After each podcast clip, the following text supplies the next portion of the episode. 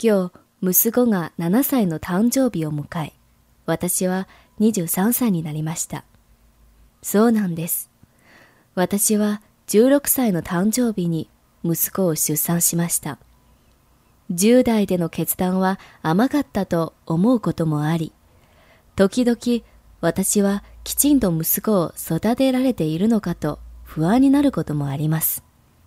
でも今日は息子の誕生日を祝うために一緒に公園に行ったんです。息子は顔の半分以上に火傷の跡がある女の子とずっと遊んでいました。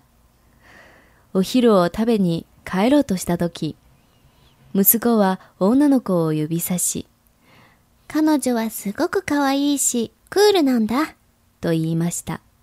それを聞いて、母親としての私の育て方は間違ってなかったかも、と思えるようになりました。